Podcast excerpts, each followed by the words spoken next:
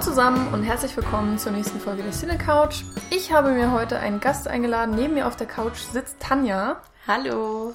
Mit äh, der ich auch schon mal ähm, ein, zwei Podcasts gemacht habe. Mhm. Ich verlinke sie auf jeden Fall. Jetzt gerade fällt mir nur ähm, der eine mit Kira Knightley und Mark Ruffalo. Genau. Äh, ähm, Song für dich? Ja. Sowas. So genau. hieß der, glaube ich. Und mit Jan habe ich nochmal über The Witch geredet. Ah. Genau. Das waren die zwei Mal, die ich bisher da war. Genau. Mhm. The Witch war auch ein Horrorfilm. Heute haben wir auch wieder einen Film, der eher so in die Horrorrichtung geht. Wir haben uns Das geheime Fenster oder The Secret Window rausgesucht. Ein Film von 2004, schon ein bisschen älter. Ähm, zufälligerweise, das war nicht geplant tatsächlich, aber ähm, eine, eine Kurzfilm, Verf nein, Kurzgeschichtenverfilmung von Stephen King, mhm.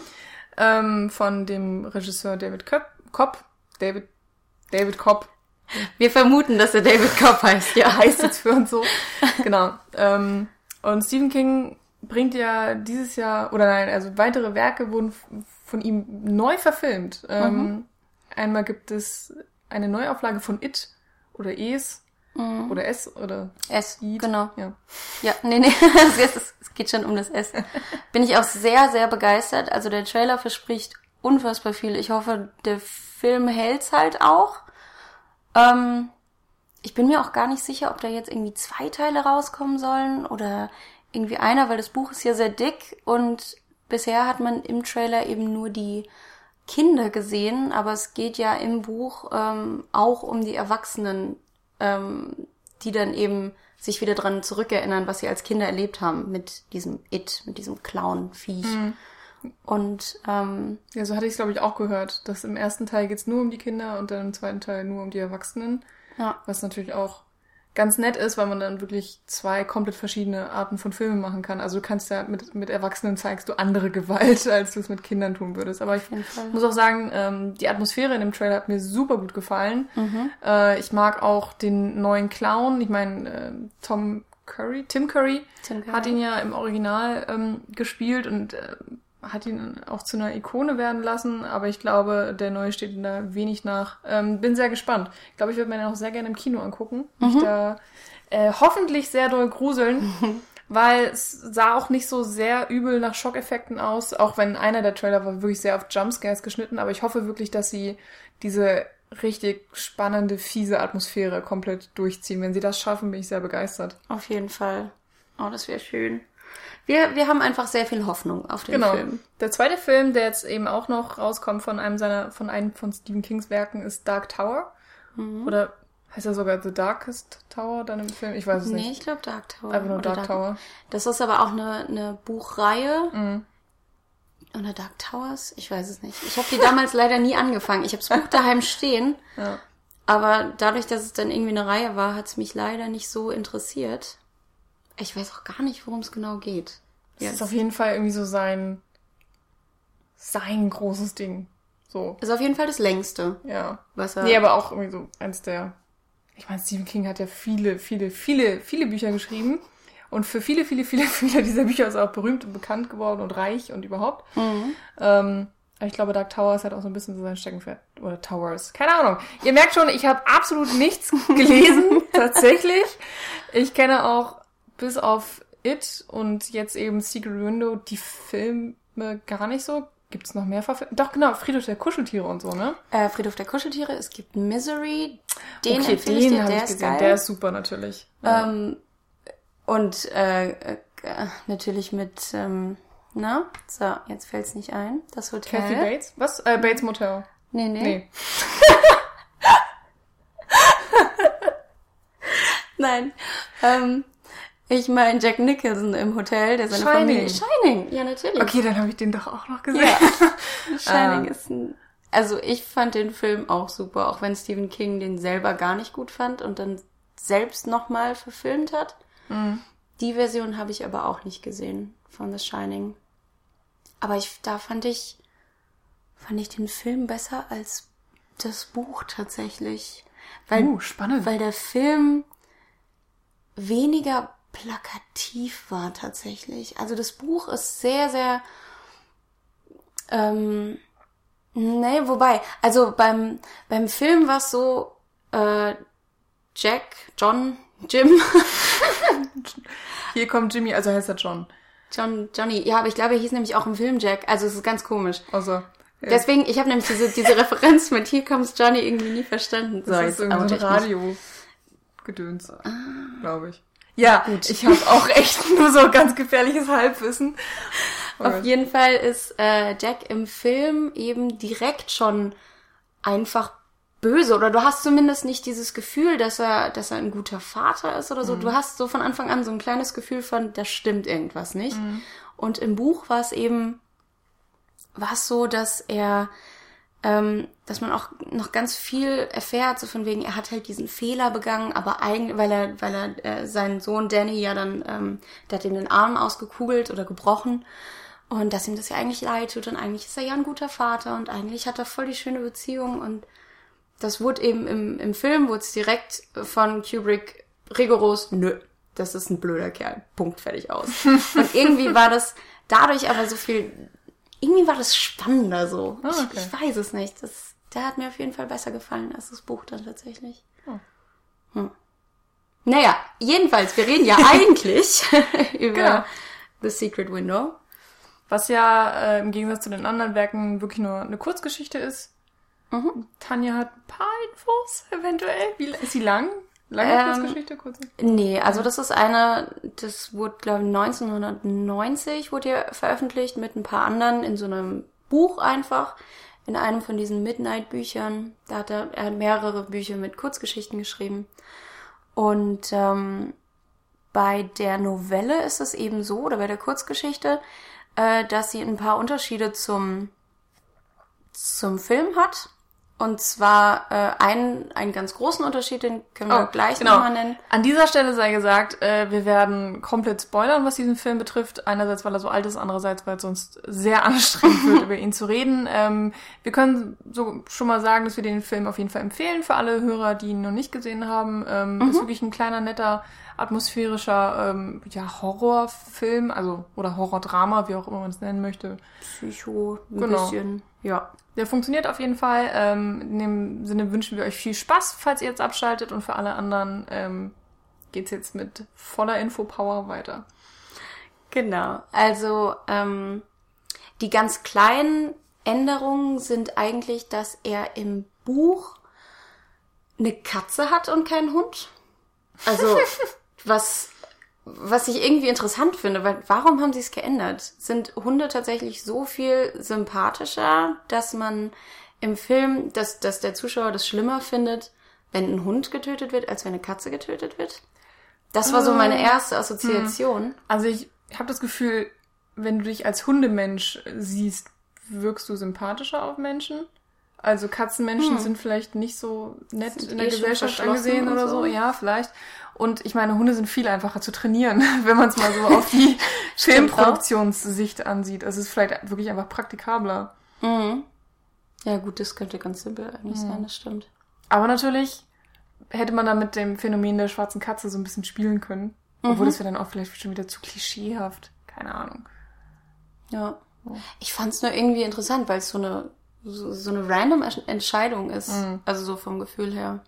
Und genauso eigentlich egal, glaube ich, ist, dass im, im Buch hat, ähm, also es geht ja um die beiden, ähm, dass Maud Rainey angeblich in, äh, seine Geschichte geklaut haben soll von mhm. einem anderen Autor. Shooter. Von Shooter, von John Shooter. Und äh, im, im Film heißt die Geschichte von Maud Rainey Secret Window, Secret Garden und die von John Shooter heißt Sewing Season.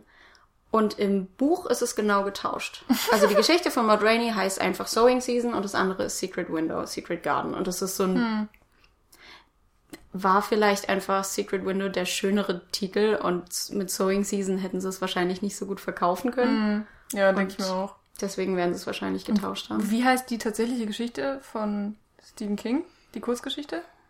Secret Window, Secret Garden, glaube ich. Ah, okay. Oder nur Secret Window? Ja, jetzt bin ich überfragt. Mhm. Hm. Gut, weiß ich nicht. Genau, also das sind die, die kleinen Änderungen. Und die große ist eben, dass im Buch Maud Rainey tatsächlich stirbt und seine Frau nicht. Also.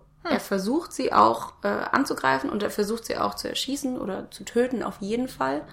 Ähm, und dann wird er aber geschnappt oder wird angeschossen von irgendeinem Gärtner oder so. Oh, das weiß ich nicht mehr. Wird auf jeden Fall äh, angeschossen und ähm, ja, dann stirbt er und sie unterhält sich äh, quasi im Epilog mit ihrem neuen äh, Schatzihasi, mit dem Ted, dann darüber, dass äh, das Mord quasi eine Figur, dass er quasi zwei Charaktere war, weil er sich eine Person erschaffen hat, die dann eben selbst zu einem zu einem Charakter wurde oder zu einem mhm. zu einem Menschen wurde und daraufhin kommt irgendwie ein Brief von John Shooter geschrieben, dass er jetzt in Mississippi ist.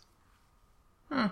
So, damit endet Ach so, und die Orte wurden getauscht, weil ähm, Stephen King schreibt seine Geschichten eigentlich immer in Maine, immer über Schriftsteller und hat relativ wenige andere Themen, aber ich meine, write what you know von dem Sinne her. Also er kommt, also Stephen King kommt selbst aus Maine und ist eben Schriftsteller. Ah, okay. Und deswegen Ach, sind halt. Schreib darüber, was du weißt. Genau. Ich habe gerade Rightwood. Was ist das für eine Stadt? so. nee, genau. So. Okay. Äh, schreib über das, was du kennst. Okay. Ja, ja. Ja. Nee, und er, schon Sinn. Und er wurde eben selbst auch an, angezeigt oder mehrmals irgendwie wurde ihm Plagiat vorgeworfen. Genau. Ja. Plagiarism. Plagiarism. Das ist immer so. Wir haben den Film gerade erst gesehen. man, muss, muss aus dem englischen Denken wieder rauskommen. Ja, da sind wir ja schon mittendrin. Ähm, wir rudern noch mal so ein bisschen am Anfang, an den Anfang. Also ich habe ja schon gesagt, der Film ist von 2004, äh, ist ganz kurz erschienen, nachdem auch der allererste Fluch der Karibik-Teil rausgekommen ist. Ich habe gerade nochmal nachgelesen, dass tatsächlich auch die Premiere von Secret Window ein bisschen, ich glaube, einen Monat nach vorne verlegt wurde, um halt den Hype ähm, den Fluch der Karibik bekommen hat, ein bisschen mitzunehmen, weil ja Johnny Depp in beiden Filmen eben die Hauptrolle spielt. Da werden wir auch noch so ein bisschen äh, drauf eingehen. Der Regisseur ist eben David Cobb, der ähm, eigentlich besser bekannt ist für seine Drehbücher. Er hat zum Beispiel unter anderem das Drehbuch geschrieben für Jurassic Park, für Mission Impossible, für Kalitos Way, für den Spider-Man mit Tobey Maguire, Jetzt gerade hat er auch das Drehbuch zur der neuen Die Mumie geschrieben, der gerade mhm. auch raus ist. Äh, Anfang des Jahres? Irgendwann, 2017 jedenfalls. Also der Typ ist gut im Geschäft. Mhm. Ähm, hat echt riesen Dinge rausgehauen und ähm, bei so drei, vier Filmen oder bei drei, vier Drehbüchern, die er selbst geschrieben hat, hat er dann eben auch Regie geführt. Ähm, bei logischerweise Secret Window hat er jetzt nicht, also hat er das Drehbuch geschrieben? Mhm, hat er auch. Okay, hat er auch. Ja. ja gut. Aber, ach genau, steht sogar. Logischerweise basiert eben alles auf Stephen King, äh, der die Rechte ganz brav äh, verkaufen hat lassen. Was er oft auch nicht gemacht hat. Oder so. Habe ich gelesen. I don't know. Ähm, ja, kurz zur Handlung, falls das jetzt irgendwer noch nicht ähm, mitgekriegt hat. Also es geht eben um Johnny Depp, der sich nennt Mort, Mort Rainey.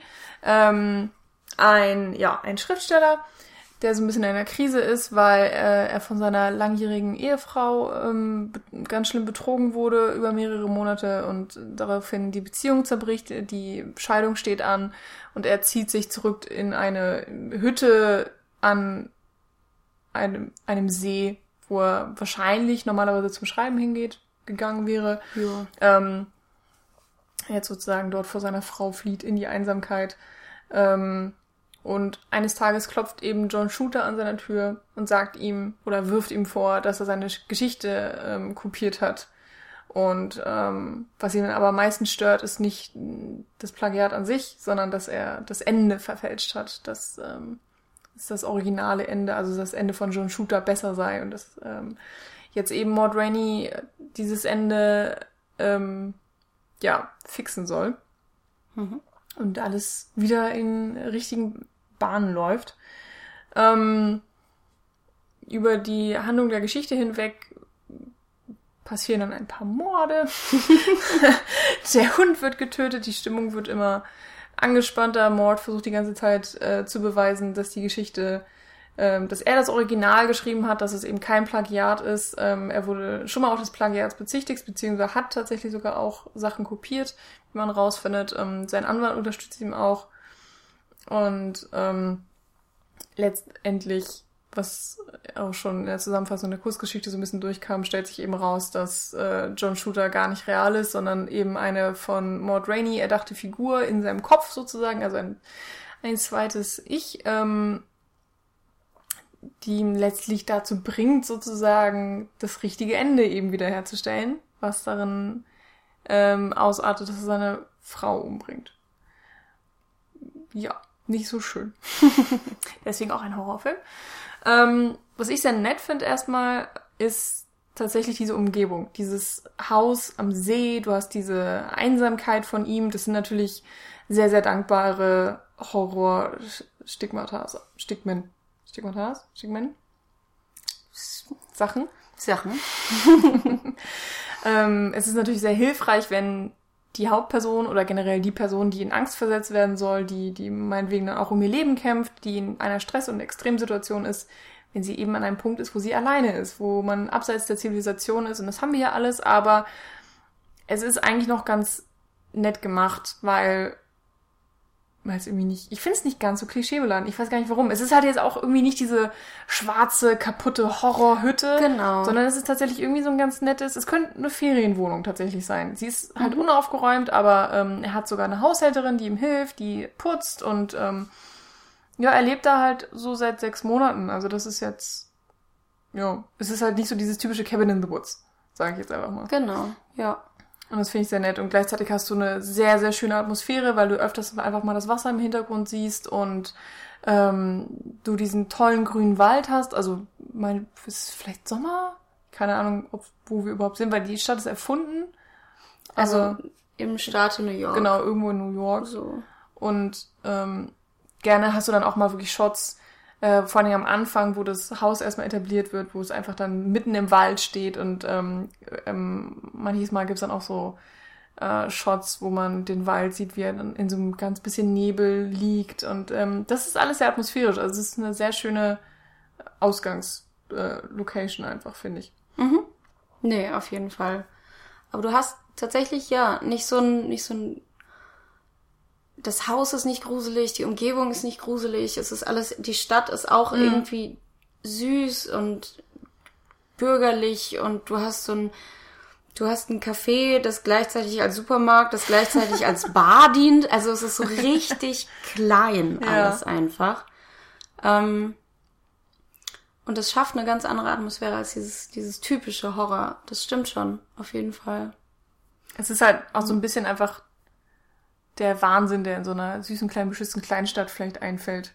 Mhm. Also es, er ist ja schon ausgelagert von dieser Kleinstadt, aber er geht natürlich immer mal wieder rein und äh, am Ende wird er dann auch nochmal von dem Sheriff angesprochen, so ähm, dass sie das nicht so toll finden, dass er jetzt da immer einkaufen geht, so er soll sich doch bitte fernhalten und insofern ist er schon so auch so ein bisschen dann tatsächlich der Störenfried in, in dieser heilen Welt. Mhm. Ähm, was irgendwie ganz nett ist, weil gleichzeitig äh, ist es halt die heile Welt, die er gerne hätte. Er hätte ja gerne irgendwie dieses beruhigte, beschützte Leben, irgendwie, wo er einfach mit seiner Frau glücklich sein kann. Und das ähm, hat ihm das Schicksal verwehrt oder wer auch immer. Und jetzt rächt er sich eben dafür. Er kann diesen, diesen schönen heile Welt-Status quo zwar selber nicht mehr herstellen, also der ist anscheinend für ihn auf ewig kaputt. Also die Beziehung ist auch tatsächlich vollkommen in den Brüchen. Mhm. Ähm, seine Ex-Frau, also sie sind noch nicht offiziell geschieden, aber wir nennen sie einfach Ex-Frau. Amy heißt sie, ähm, hat sogar auch schon, oder ist jetzt mit ihrem Liebhaber zusammen, also mit dem Mann, mit dem sie Mord betrogen hat, hat sie jetzt eine anscheinend feste Beziehung, wohnt fast schon mit ihm zusammen und ähm, anstatt halt das Mord weitergehen kann, dass er sich weiterentwickelt, zerstört er eben dann das Leben seiner Ex-Frau und Teds. Also hm. dieses neue Glück kann er ihnen nicht gönnen. Nee, das stimmt. Aber irgendwo ist es auch. Es wirkt schon auch realistisch, dass ähm, seine Ex-Frau immer noch mit ihm redet. Also es mhm. ist sie sucht die ganze Zeit das Gespräch zu ihm und er will es eigentlich gar nicht haben. Ähm, und sie hat auch ganz am Anfang quasi dieses, dieses pseudo-übernatürliche Gefühl, dass bei ihm irgendwas nicht stimmt und deswegen ruft sie ihn dann immer wieder an. Und sie ist immer noch sehr involviert in sein Leben eigentlich, ähm, obwohl sie ihn ja betrogen hat und man eigentlich vermuten würde, dass sie ja dann, ähm, nachdem, wie man im, im Endeffekt ja dann später auch in so einer Rückblende nochmal rausfindet, er hat sie ja mit einer Waffe bedroht, mhm. ähm, als er sie in Flagranti quasi erwischt hat. Und dass sie trotzdem immer noch so dieses eigentlich normale Verhältnis zu ihm hat, hm. fand ich ziemlich irritierend. Das so. vor allem auch nach sechs Monaten. Also es ist ja schon wirklich eine genau. ziemliche Zeit vergangen und der Bruch schien ja auch sehr hart, weil wir mitbekommen, dass er eben von heute auf morgen in diese äh, Hütte am See ausgezogen ist und noch nicht mal wirklich viele Sachen mitgenommen hat und er selber nimmt ja gar nicht wirklich den Kontakt auf. Da kommt so ein bisschen die Frage auf und die stellt Maud Rainey im Film auch selber, ob diese, diese, dieses Kontakthalten von seiner Frau daher rührt, dass sie sich wirklich Sorgen um ihn macht, was die selber ja immer wieder beteuert, mhm. oder ob es tatsächlich einfach nur darum geht, dass die äh, Scheidungspapiere endlich mal unterschrieben werden sollen. Das hinkt immer so im Hintergrund und man weiß als Zuschauer auch selber überhaupt nicht, was man von Amy halten soll, mhm. weil irgendwie denkt man schon so, ja, ist ja nett, aber irgendwie ist sie auch ein ziemlicher Arsch, weil sie so, so fremdgegangen ist, aber dann äh, begründet sie das eben auch warum, ne, weil eben Maud Rainey da schon so ähm, geistig weggedriftet ist die ganze Zeit, ähm, was ich, das, das fand ich tatsächlich irgendwie ein bisschen klischeehaft, aber spielt natürlich schön rein in diese ähm, Zwei-Personen-Geschichte und so, dass das eben schon vorher angefangen hat. Mhm ist in Ordnung. Ich glaube, es sind solche mhm. Sachen, die kommen in der Kurzgeschichte, sind die richtig geil, weil es dann eben so pointiert ist und mhm. vielleicht so ein bisschen subtil im Hintergrund mitspielt. Und wenn man das dann in einem anderthalb Stunden Film richtig ausschweifend erzählt, dann kann sowas mal so ein bisschen ähm, schwarz-weiß wirken. Mhm. Ja, dann kommt ja da auch noch das tote Kind dazu. Mhm, also genau. das ist, das war auch so ein, dann erwähnt sie in einem Nebensatz, ob es nicht anders gelaufen wäre, wenn sie nicht, äh, wenn sie das Kind nicht verloren hätten und alles. Also ja. Bisschen viel. Ja, tatsächlich. Also, mhm. wie du sagst, vielleicht in der Kurzgeschichte wirkt das alles besser. Mhm. Hätten wir die mal gelesen. Wären wir mal drangekommen. ja, genau. Das ist ja In der kurzen Ding. Zeit sind wir jetzt tatsächlich nicht drangekommen, weil die auch äh, jetzt nirgendwo im Internet großartig verfügbar ist. Ist ja auch in Ordnung. Mhm. Äh, ist ja besser, wenn man das kauft. So ist es ja nicht. Sind wir auch für. Äh, wir haben ja schon gesagt, dass er sich eben dann eine zweite Person erdenkt, also diesen John Shooter. Und ähm, da ist es ja auch ganz nett gemacht, dass man äh, immer mal so Hinweise gestreut bekommt, dass diese Person tatsächlich nicht wirklich echt ist. Ähm, beziehungsweise, dass es einfach zu viele Parallelen gibt, die dann vielleicht doch kein Zufall sind. Also irgendwann ähm, gibt es ein Gespräch mit Ted in New York, wenn sie bei dieser Stelle sind wegen dem abgebrannten Haus, wo Ted dann erzählt, dass er eben aus Missouri kommt und dass die Kleinstadt Shooter heißt oder so. Shooters Bay. Shooters Bay, genau. Mhm. Wo man als Zuschauer natürlich sofort denkt, ah, hier, das haben wir doch schon mal hier gehört. Der John Shooter kommt ja auch, hat ja auch selbst auch gesagt, er kommt aus Missouri oder hat diesen Akzent. Und ähm, das gleiche denkt sich ja auch Mord auch auf eine Art. Mhm. Und zieht daraus ja den Schluss, dass Ted diesen John Shooter angeheuert hat und so weiter und so fort. Also ähm, man kriegt Hinweise, aber es ist wirklich auch sehr schlau mitgespielt, mhm. weil es schon eine Zeit dauert. Also als ich den Film zum ersten Mal gesehen hatte, habe ich auch wirklich nicht gecheckt, was abgeht. Ich habe wirklich gedacht, dieser John Shooter wäre eine tatsächliche Person. Mhm. Ja, und, klar. und dass es wirklich um diese Kurzgeschichte geht. Ich meine, eigentlich geht's ja überhaupt gar nicht um die. Es geht natürlich ums, um, das, um das Ende und das ist natürlich auch noch so äh, sehr meta an der Stelle, dass das Ende gefixt werden muss und das äh, ist auch so eine, so eine selbstgeschriebene Vorhersage. Wie heißt das noch? Eine selbsterfüllende Prophezeiung. Mhm. Auf eine Art. Das ist alles, ja, schon sehr schlau gemacht. Auf jeden Fall gerade äh, die ganzen Infos, die man dann zu Ted erhält und dass man dann, dass er sich dann überlegt, okay, ähm, ob er nicht doch nochmal einen anderen Feind hat und wer das denn, wer ihn denn darauf angeheuert haben könnte oder, oder wer, wer John Shooter eben darauf angesetzt haben könnte und dass er dann auch direkt eben zu Ted geht und das dann alles, es ergibt alles schön Sinn, so im Laufe der Geschichte. Das auf jeden Fall. Mhm. Und ich finde, man wird auf eine falsche Fährte gelockt, aber am Ende ist es, es ist trotzdem nicht so, dass der Twist dann so riesig ist, dass man sich ein bisschen verarscht vorkommt, sondern es, mhm. es, es, passt irgendwie alles so zusammen. Ähm, ist jetzt natürlich nicht so grandios, irgendwie wie das bei, bei Fight Club dann läuft, aber Fight Club ist auch wirklich dann nochmal ein komplett anderer Film. Mhm. Ähm, und ähm, generell, ich überlege gerade, wie viel, hm, wie viele Hinweise man noch bekommt, aber es ist gar nicht so viel. Also das, das Ende der Geschichte, das wird, glaube ich, echt vier, fünf Mal erwähnt. So von wegen. Ja. Äh, das Ende muss begradigt werden und ein oder zweimal wird eben auch erzählt, dass das tatsächliche Ende, dass da eben die Frau sterben muss und dann in diesem Graben, äh, Garten auch begraben wird. Aber wir erfahren, glaube ich, auch nie, wie das Ende von Mord Rainey ist, oder? Das stimmt, ja. Wir, wir wissen nicht, wie das originale, in Anführungszeichen originale Ende eigentlich sein soll. Und wahrscheinlich hatte sie dann nicht umgebracht, vermuten wir jetzt einfach. Also mm. würde ich jetzt einfach mal sagen. Oder. Oder er hat sie umgebracht und es ist halt egal, weil sein Unterbewusstsein ihm einfach sagt so, hier, du, es ist äh, die Realität stimmt nicht mit deiner Kurzgeschichte überein. Also dass er das einfach vielleicht so sehr krass miteinander vermischt. Weil. Ach so, meinst du? Mhm. Weil die, die Kurzgeschichte von John Shooter gibt's ja logischerweise eigentlich auch nicht. Also die hat dann Maud Rainier auch selber getippt und sich selber in die Hand gereicht. und also was Lustiges. Das ist auch schon ziemlich geil ist ja. eigentlich. Also es ist halt alles nur so ein Trigger. Mhm. Und es ist schon, ich meine, klar, es ist hier eine sehr weit gestreckte Geschichte. Also man, man, nicht jeder hat jetzt einen Typen, der allein in der Hütte lebt und dann anfängt, Leute umzubringen, weil er der Meinung ist, das hilft seinem Wohlbefinden. ähm, aber man kann das schon argumentieren, dass eben da dieser Mensch ist, der sehr zerbrochen ist davon, dass seine Beziehung ähm, in die Brüche gegangen ist, dass er eben so krass betrogen wurde.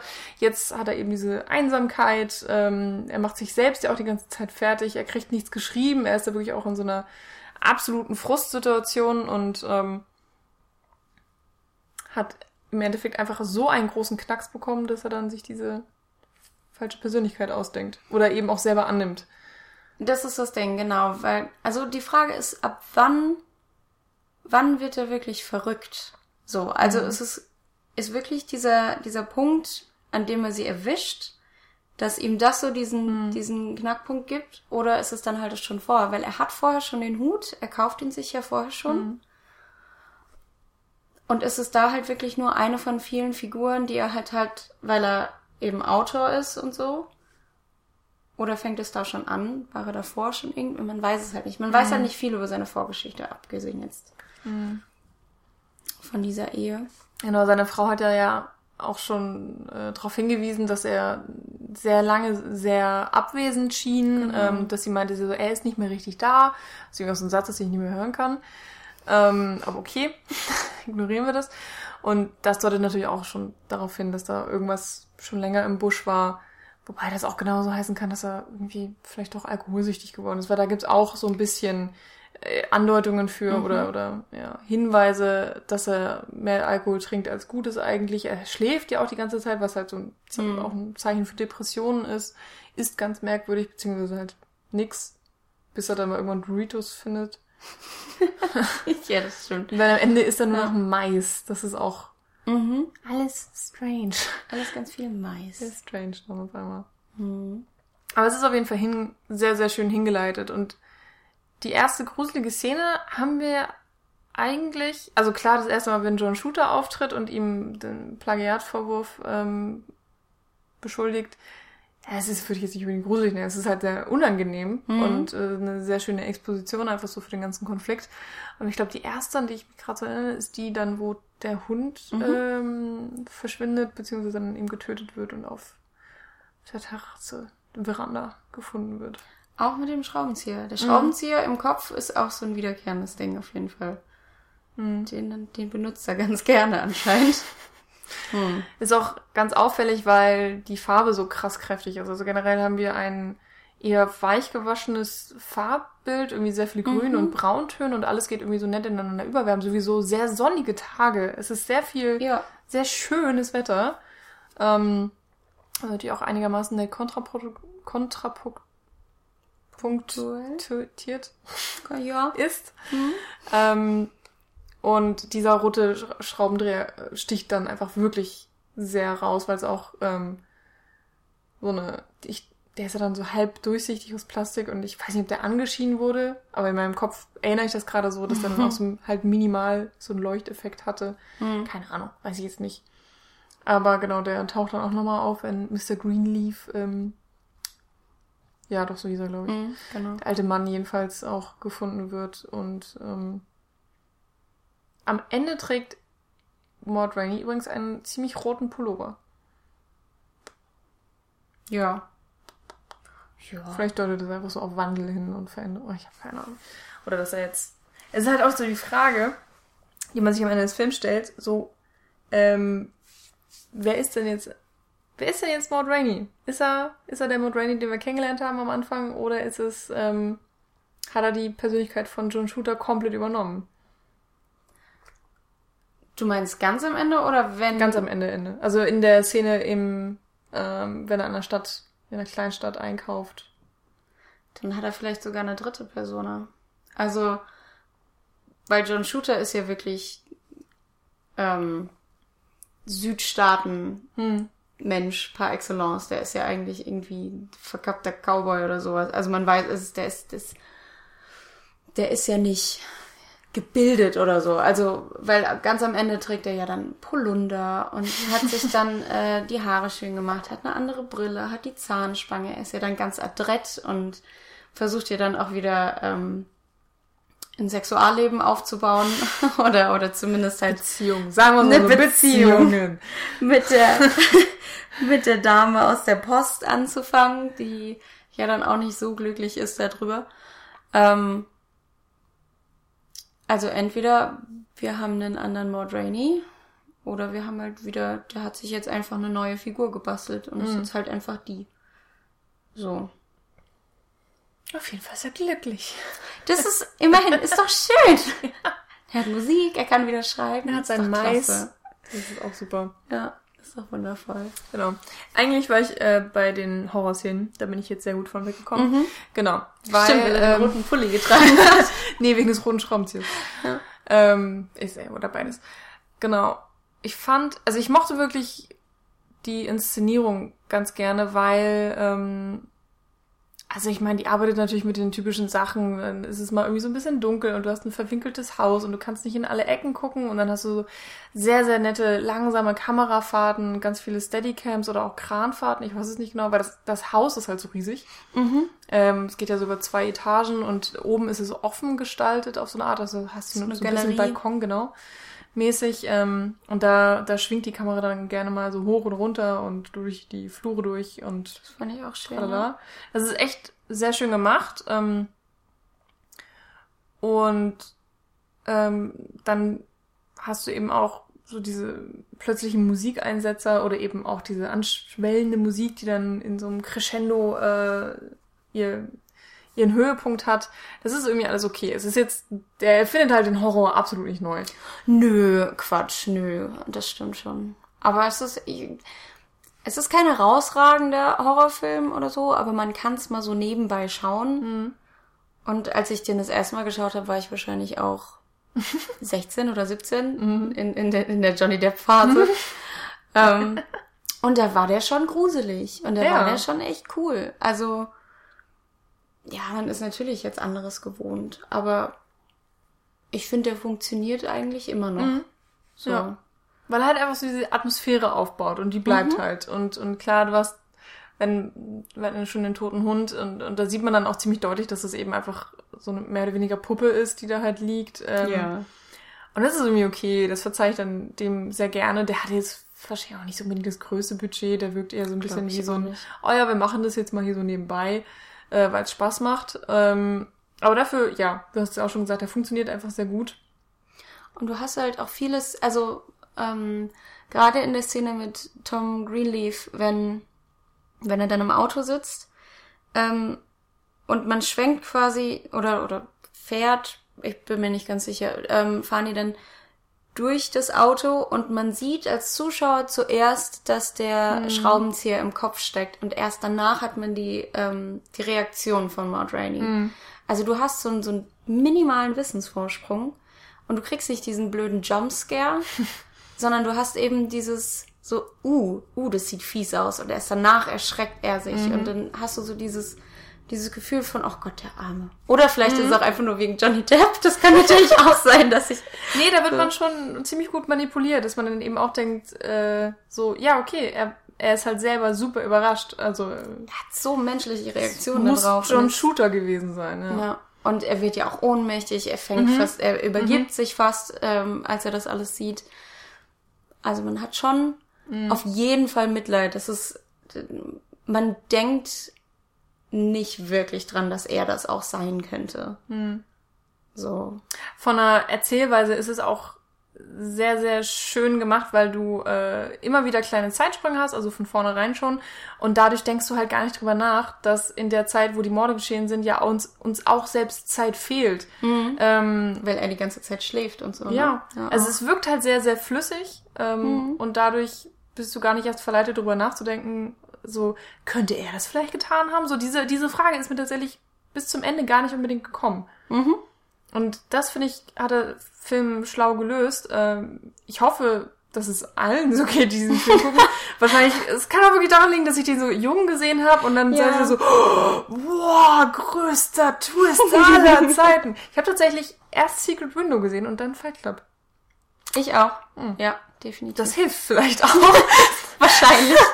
dann ist man nicht so gepolt von wegen, ah, das ist ein und der gleiche Typ. So, hm.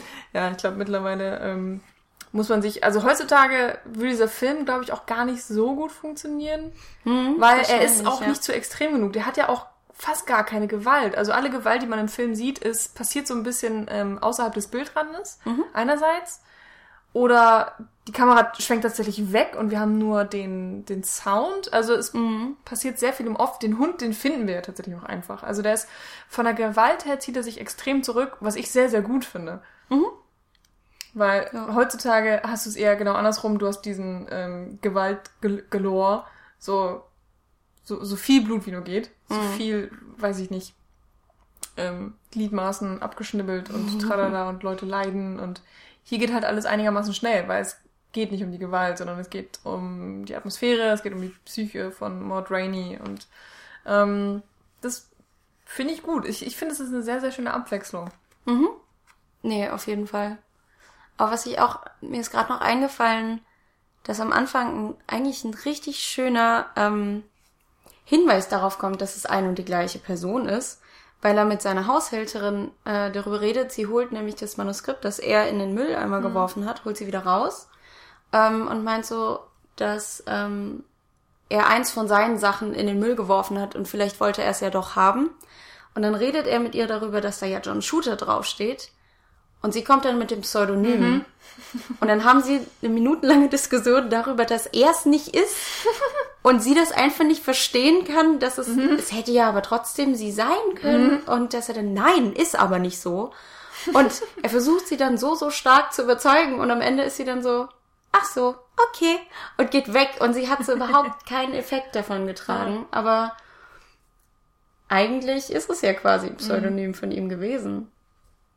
Und das fand ich ganz cool. Mhm. Insofern ist dieser Ty Film auch typisch inhaltsleer, mal wieder. Also wenn man ihn runterbricht, geht es ja. eigentlich nur darum, dass der Zuschauer sich verarscht, weil Mod Rainey sich selbst verarscht, so ein bisschen. Mhm. Beziehungsweise weil er selbst nicht genau checkt, was abgeht. Aber das ist irgendwie auch vollkommen in Ordnung. Dafür ist er auch schön kurz und knackig gehalten. Es ist auch mal wieder ganz angenehm, einen Film zu gucken, der nur eineinhalb Stunden geht.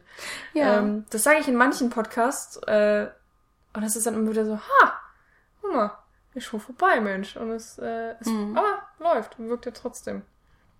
Ja, eben. Also mhm. ich meine, man hätte den jetzt auch nicht unnötig in die Länge ziehen nee. müssen. Also vor allem, weil es ja auch auf einer Kurzgeschichte basiert. Also ja. die gibt wahrscheinlich auch, wie gesagt, wir haben sie ja beide nicht gelesen, aber so viel krass kann die gar nicht hergeben, dass da ein zwei Stunden Film draus wird oder so. Und dann, dann wäre wahrscheinlich auch ziemlich langweilig geworden. So geht es ganz gut. Und ähm, ich muss auch sagen, die, die Auflösung, boah, die kommt ja so nach einer Stunde zehn oder sowas. Jo. Und dann hast du nochmal den, den, den, den Showdown sozusagen am Ende. Mhm. Und dieser Punkt, wo Maud Rainey dann zwischen seinen eigenen Persönlichkeiten wechselt und dann irgendwann versteht, dass er selber John Shooter ist, die Szene mag ich unglaublich gerne. Mhm. Also ich finde die die ist toll gemacht und auch äh, toll eben äh, gefilmt. Ja, auf jeden Fall. Du hast auch. Das hätte ich tatsächlich gerne im, im Making-of gesehen, wie sie das gemacht haben. Also klar, mit Doubles und so, mit, mhm. mit ähm, wenn man ihn von hinten sieht. Aber du hast wirklich das Gefühl, es ist ein und das ist ein Shot eigentlich. Aber wird es nie Also du meinst gewesen die sein. Szene mit, mit dem Spiegel oder welche genau? Nee, nicht mit dem Spiegel, sondern wenn er dann, also man, man kriegt das Gefühl, dass es, mhm. dass er einmal so im Raum rumgeht quasi mhm. und dann immer wieder, er dreht sich um und findet eine neue ah, Figur. Das, also ja. er, er findet einen neuen Maud Rainey vor mhm. sich, mit dem er dann redet und so. Mhm. Ja, stimmt. Es, es, wirkt wie nur, also es ist natürlich keiner, das ist ja Quatsch, aber es wirkt wie einer, ja. so auf den ersten Blick. Ja. Und das ist ganz schön. Das stimmt. Es ist auf jeden Fall auch mit Greenscreen gemacht. Also das ist, äh, da sieht man dem Film so ganz bisschen vielleicht sein Alter an oder sein geringeres Budget. Ich weiß es nicht genau. Ich habe nicht geguckt, wie viel er jetzt hatte. Mhm. Ich meine, sind ja große Namen dabei. Ähm, aber bei der Szene sieht man tatsächlich so ein bisschen äh, an Johnny Depps Haaren. So, ah, das ist rausgeschnitten. oder so. Ah, ist überhaupt nicht schlimm. Nee. Nee, aber da sind, da sind echt nette Spielereien dabei. Ich mochte auch einfach generell dieses ganze Bild, wo er die Statue an die Wand wirft, dann hast du den Riss und der Riss wird immer größer mhm. und größer und größer. Äh, das sieht einfach richtig gut aus. Also ja, auch man, immer noch. Ja, ich auch man nimmt es dem ab, dass da jetzt gerade die Hauswand in zwei bricht irgendwie. Mhm. Ähm, das ist schön. Ich mag solche Sachen einfach gerne. Und weil man natürlich sagen muss, sie haben sich jetzt nicht so krass aus dem Fenster gelehnt.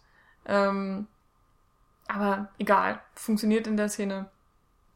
Finde ich gut und macht auch Spaß. Das ist sowieso lustig. Der Film hat sehr viel Humor. Mhm. Was ja. ich äh, nicht mehr im Kopf hatte. Irgendwie. Wo man auch wirklich sagen muss, Johnny Depp passt echt eigentlich ziemlich gut auf diese, auf diese Rolle. Ja, da war er noch gut. Nee, da, da hat er halt, also er hat den Film wirklich definitiv getragen. Und man Muss hat ja. Äh, Wäre schon ganz gut, ne? Vor allen Dingen, weil er halt irgendwie, sagen wir mal, 60 Prozent der Zeit einfach komplett alleine ist. Ähm, am Anfang hat man es noch ganz schön, dass er ja mit seinem Hund einfach reden kann. Mhm. Und später ist er quasi sein eigener Erzähler, wie du während dem Film auch gesagt hast. ähm, er kommentiert dann ja auch so sein eigenes Ding und dann. Oh Gott, ich habe die Sprüche nicht gemerkt. Aber es ist. Es ist irgendwie auch lustig und deswegen denkt man nicht drüber nach, dass es auch komisch ist in dem Moment irgendwie. Mhm. Ja, aber ich meine, irgendwo, er ist ja auch Autor mhm. und er ist so lange alleine gewesen. Natürlich redet er mit sich selbst, sonst redet er ja mit niemandem. Mhm. So. Ja, das stimmt schon. Was glaubst du, ähm, was seine, sein, sein Albtraum da bedeutet, wenn er in, ins Wasser stürzt, quasi mhm. von der Couch ins Wasser runter? Was das bedeutet? Gute Frage. Ja, ob das. Er, er wacht dann ja auch super schnell auf, ne? Weil er dann genau. ja tatsächlich körperlich runterfällt. Mhm. Was symbolisiert das wohl? Ja, weiß ja. ich auch nicht. Also vielleicht einfach so der. Dass er dann mein, so kippt. Also der, der, der Sprung ins kalte Wasser wird's nicht sein. Wahrscheinlich nicht, ne? Das wäre so eine sehr merkwürdige Metapher. Ähm, weil es ja auch so tobendes Meer, ob mhm. er da ohne Ruhe. ob er da halt so den letzten, ich, ich kann leider Gottes nicht mehr genau sagen, wo das dann ist, ob das so der letzte Punkt ist, bei dem man dann kippt. Mhm. Aber das ist eigentlich schon zu früh im Film, ne? Das ist ziemlich früh im Film, ja. Mhm. So 15, 20 Minuten oder sowas. Nee, dann wahrscheinlich nicht. Ich fand es nur so, weil es das einzige Mal ist und er wacht ja immer wieder auf und, und hm. Das ist das einzige Mal, dass man wirklich so ein so einen Grund hat, warum er aufwacht in dem Moment. Und so ein, also, nee, wobei, gut, das Telefon kommt noch, ja, ja, genau. Seine Frau kann es aber auch nicht lassen. Meine Güte. Ja. Das ist noch äh, einer der Filme, wo Handys irgendwie noch nicht so eine Rolle spielen. Ist auch irgendwie ganz witzig. Naja, 2004. Also, ja, klar. Äh, ich meine, da gab es ja auch schon, aber wahrscheinlich liegt es auch einfach daran, es ist natürlich für die, für die Hand, äh, für die Geschichte an sich viel, viel besser, wenn mhm. es keine Handys gibt. Das ist ja ganz oft bei Horrorfilmen. Die werden, oh, wir haben jetzt hier gerade kein Netz. Mensch, praktisch. Naja gut, ja. wenn du O2 hast, hast du sowieso kein Netz, dann ist auch egal. Die werden immer schön äh, irgendwie ausgeschaltet oder der Akku ist leer oder was weiß ich. Ich finde es sehr angenehm, dass sie einfach mal nicht da sind. Und mhm. auch was für sich. Und ähm, dass dieses Telefon dann auch sein, äh, sein, sein Draht zur Außenwelt tatsächlich ist. Also mhm. wenn er nicht gerade in das Dorf fährt. Ähm, und er sich ja selber auch öfters mal dazu entscheidet, das Telefon komplett zu kappen. Auch ja. ähm, natürlich dann sehr, sehr deutliches Zeichen, wie, wie einsam oder wie ähm, zurückgelegen er da eben auch lebt, äh, freiwillig. Mhm. Oder, ja, und sich selbst natürlich dann auch so in sein Verderben stürzt. Er lässt sich ja auch nicht helfen, äh, beziehungsweise er hat auch mhm. niemanden, der mir helfen könnte, also außer seine Frau, was natürlich, ha, unpraktisch jetzt so ein bisschen. ich bin nicht so begeistert, die zu sehen. Genau, es spielt alles mit rein. Also es ist auf jeden Fall alles, ja, super gut durchdacht. Alles fließt so auf diesen einen Punkt, also zu Maud Rainey hin oder zu der Tatsache, dass er eben durchdreht und ähm, ja, tatsächlich dann seine Frau umbringt. Trotzdem witzig, mhm. dass man ihm das anscheinend nicht nachweisen kann. Das hm. verwirrt mich ja immer noch, weil. Das ist auch so lächerlich. Er hat sie in seinem Garten vergraben. Das wäre doch wohl das Erste, dass du da in diesem blöden Maisfeld nachguckst. Ja. Oder? Also, Hannibal machen die das ständig. Rund um die Hütte drumherum. Ja, ist keine Ahnung. Nee, ist das irgendwie. da habe ich auch gedacht, das, das hinkt ein bisschen, aber. Ja, das muss man mal so hey. Vor allem Ted und Amy. Also beide. die sind ja auch beide verschwunden. Ja. Irgendwer muss sie ja vermisst gemeldet haben. Naja. Ist egal. Er wird ja verdächtigt. Wahrscheinlich wird er sogar irgendwann festgenommen. Das ist halt für die Geschichte nicht witzig. Er ist, er ist ja glücklich. Wahrscheinlich wäre er sogar im Gefängnis mhm. glücklich. Ja. Und kann man ja auch schreiben.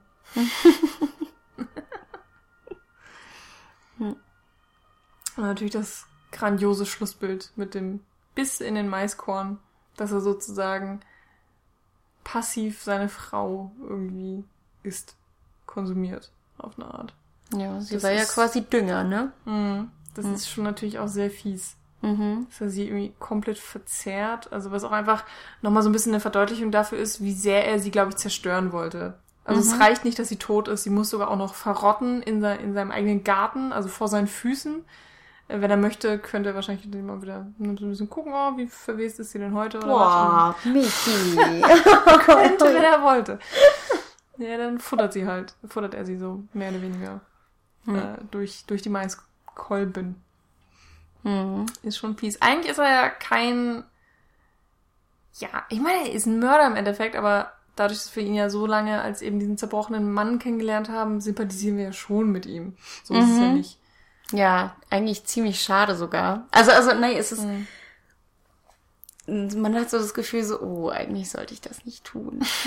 Aber er ist halt schon lustig. Also auch gerade mhm. halt am Ende, wenn er dann so sagt, guck mal, ich war im Solarium und ich straighten a few things out und dann mit der, mhm. mit der Zahnspange und allem und dass er das aber auch so gar nicht traurig wirkt, als die, ähm, die Postangestellte dann hm. Ihm quasi mitten im Wort ähm, verschwindet und hm. dann, ja, ihn dann so alleine lässt. Man hat irgendwie schon noch trotzdem Sympathie mit ihm. Ist ein bisschen blöd. hm. Ja, das war gut, gut kalkuliert. Vor allem, weil man Ted auch so scheiße findet. Gott, der kann aber auch nichts, ne? Also, das ist, das ist ein bisschen blöd, aber ja, der ist halt, der ist älter, er sieht nicht wirklich gut aus. Gut, das muss kein Kriterium sein, aber er ist nicht mal nett. Mhm. Und da, man sympathisiert ja so sehr mit Mord und dann geht's um, um die, ähm, die Besitztümer aus dem Haus.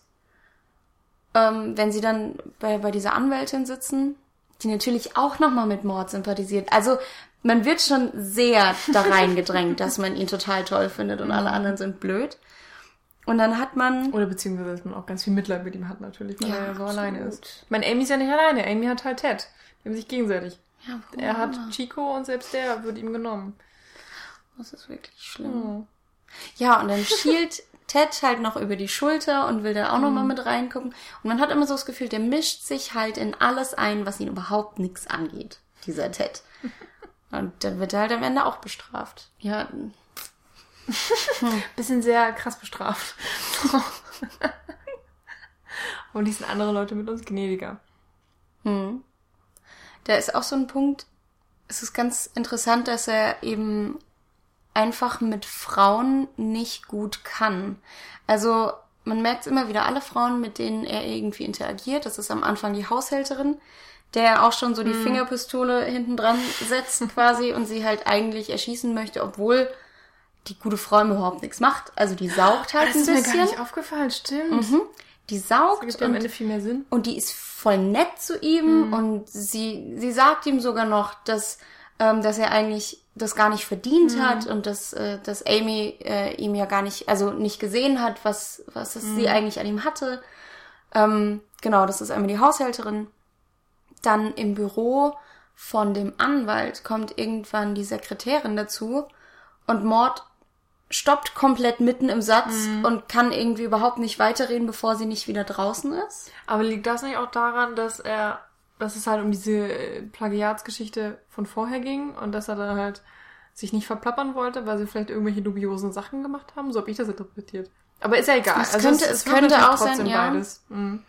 Einfach weil er so wirklich er, er wirkt auch so unsicher. Also er mhm. kann mit, mit Frauen einfach nicht. Er lässt sich auch mhm. super leicht runterbuttern. Also auch gerade mit der Haushälterin am Anfang. Er sagte ja dann so, nee, nee, ich, ich habe schon gegessen, ich esse dann, hab, ich hab vorher, ich esse nachher, ich mach das schon. Und er, er kann ihr halt nicht die Meinung sagen, obwohl sie ja eigentlich seine Angestellte ist. Mhm. Und ähm, er ist auf jeden Fall super aufgekratzt und, und ja. unsicher und, und nervös, äh, ja. genau, möchte eigentlich nur weg. Er möchte die ganze Zeit, glaube ich, diesen, diesen mhm. Fluchtgedanken. Aber er kann natürlich aus seinem eigenen Haus nicht fliehen. Mhm. Aber bei der, an der Poststation sieht man das halt auch ganz deutlich, dass äh, sie ihm da eigentlich nur irgendwie einen Gefallen tun möchte und dann dieses, ja, hier, UPS nehmen wir ja normalerweise nicht an, bitte sagen sie so, hm, ja, ja, schon die ganze Zeit schon so am rausgehen mhm. und möchte nur weg. Ja. ja. Und dann die einzige Frau, mit der er kurz redet, ist die Anwältin, weil sie eben auch geschieden ist und weil sie auch diese ah, Probleme ja. hat. Also mit der kann er dann kurz reden. Und die ist ja auch auf seiner Seite aus. Genau. Mhm. Ja. Und ansonsten hat er einfach immer Probleme mit Frauen zu reden, irgendwie. Hm. Ich meine, er reagiert natürlich generell auf Menschen nicht so begeistert, also auch mit, Stimmt. mit, das mit seinem Anwalt dann da zu tun hat und so, dass er immer so ein notwendiges Übel hat man schon fast das Gefühl, dass er mit anderen Menschen Kontakt hat. Ähm, ich meine, klar, John Shooter möchte auch einfach davon jagen und, mhm. und weghaben und so. Aus allen offensichtlichen Gründen. ähm, aber es zieht sich schon durch. Ja. Auch mhm. ganz witzig, dass ein paar Tiere eben vorkamen. Also wir haben ja den Hund, den Chico, mhm. ähm, mit dem er ja eigentlich super gut kann. Und dann wir haben dauernd irgendwelche Krähenrufe im Hintergrund. Ich weiß nicht, ob dir das aufgefallen ist. Das ist mir nicht aufgefallen. Da wird irgendwie ganz nett mitgespielt. Also zum Beispiel auch, wenn ähm, er Amy und Ted, nee, Amy umgebracht hat und dann endet, ähm, endet, sagt er diesen letzten Satz von wegen, äh, sometimes it's going to be a mystery even for me. Mhm. Und genau danach kommt so ein Krähen, Krähenruf hm. tatsächlich. Mhm. Ähm, das fand ich ganz nett. Und äh, wenn, äh, welchen Punkt war das genau? Wenn er den Greenleaf gefunden hat und ich glaube, wenn er das Auto ins, auf den, in den See gerollt hat, mhm. dann sitzt da dieses Eichhörnchen und Stimmt. guckt ihn an. Mhm. Und bei dem Shot habe ich auch gedacht so, was hat das Eichhörnchen jetzt immer zu tun? Ich habe auch die ganze gedacht, so, ist, ist Eichhörnchen nicht auch irgendein Symbol für Tod?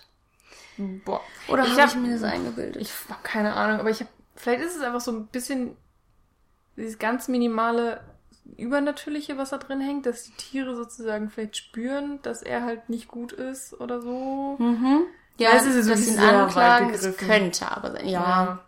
Es, ich finde, es ist ein bisschen typisch Stephen King, obwohl ich keine Ahnung habe, was typisch Stephen King ist. So, aber für mich würde das Sinn ergeben. Egal. Ich habe mich einfach sehr über dieses Eichhörnchen gewundert. Weil es hat sogar dann nochmal eine Nahaufnahme bekommen, mhm. wie sie ihn einfach anstarrt. Ja, das ist schon sehr prominent, das stimmt. Vielleicht musste deswegen auch der Hund weg. Weil der Hund hm. sonst vielleicht zu sehr Alarm geschlagen hätte und. Vielleicht, ja. Ja, ist die Überlegung, warum stirbt der Hund am Anfang? Also direkt am Anfang. Mhm. Na gut, es ist natürlich auch ein direkter Angriff auf Mord Rainy, ohne ihn selbst anzugreifen. Also dadurch hast du natürlich auch sofort diese Etablierung der, der Angst mhm. und äh, dass er eben tatsächlich in Gefahr schwebt. Das wird mhm. ja dadurch sofort deutlich gemacht. Und jemand, der Tiere tötet, ist schon ein richtig kranker das Bastard. So. Ja. Hm. More Trainee ist ein kranker Bastard. Quintessenz. Mehr brauchen wir nicht. Ja. Ja, dann enden wir auch mit, mit dieser Quintessenz. Denn äh, so unfassbar viel gibt der Film dann halt tatsächlich nicht unbedingt her. Es ist, ja, es ist wirklich einfach ein netter, schöner, atmosphärischer äh, Film. Ja, den kann man mal gucken, auch gerne mit Freunden oder so. Mhm. Und gerne tatsächlich auch mehrmals. Also ich habe den, glaube ich, jetzt wirklich schon zum dritten oder vierten Mal gesehen, weil er nämlich auch sehr, sehr, sehr, sehr gerne im Fernsehen ausgestrahlt wird. Ich glaube eben, weil er eben nicht so gewalttätig ist und dann muss man ihn nicht schneiden und dann kann man ihn auch mal um 20 Uhr senden oder ich weiß es nicht.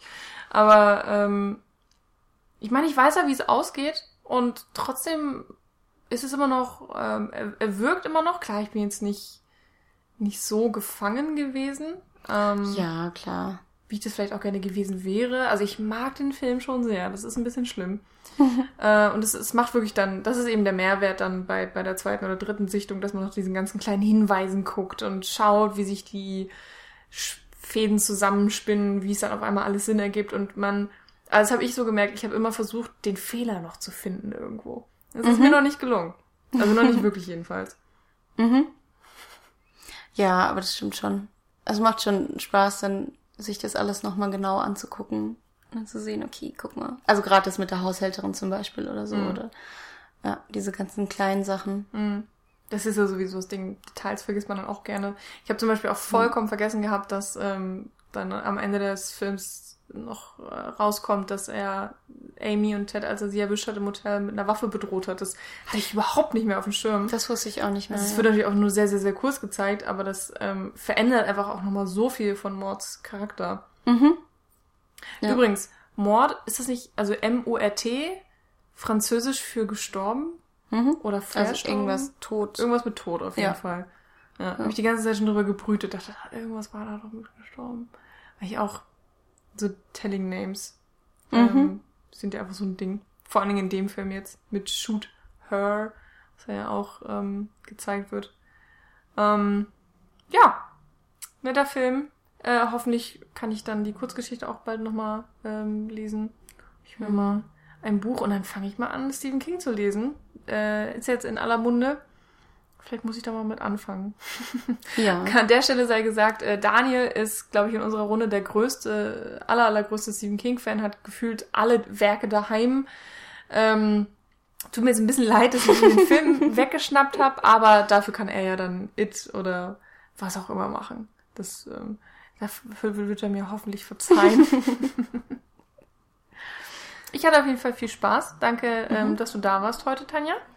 Danke, dass ich kommen durfte. Den ganzen weiten Weg. ja, auf jeden Fall.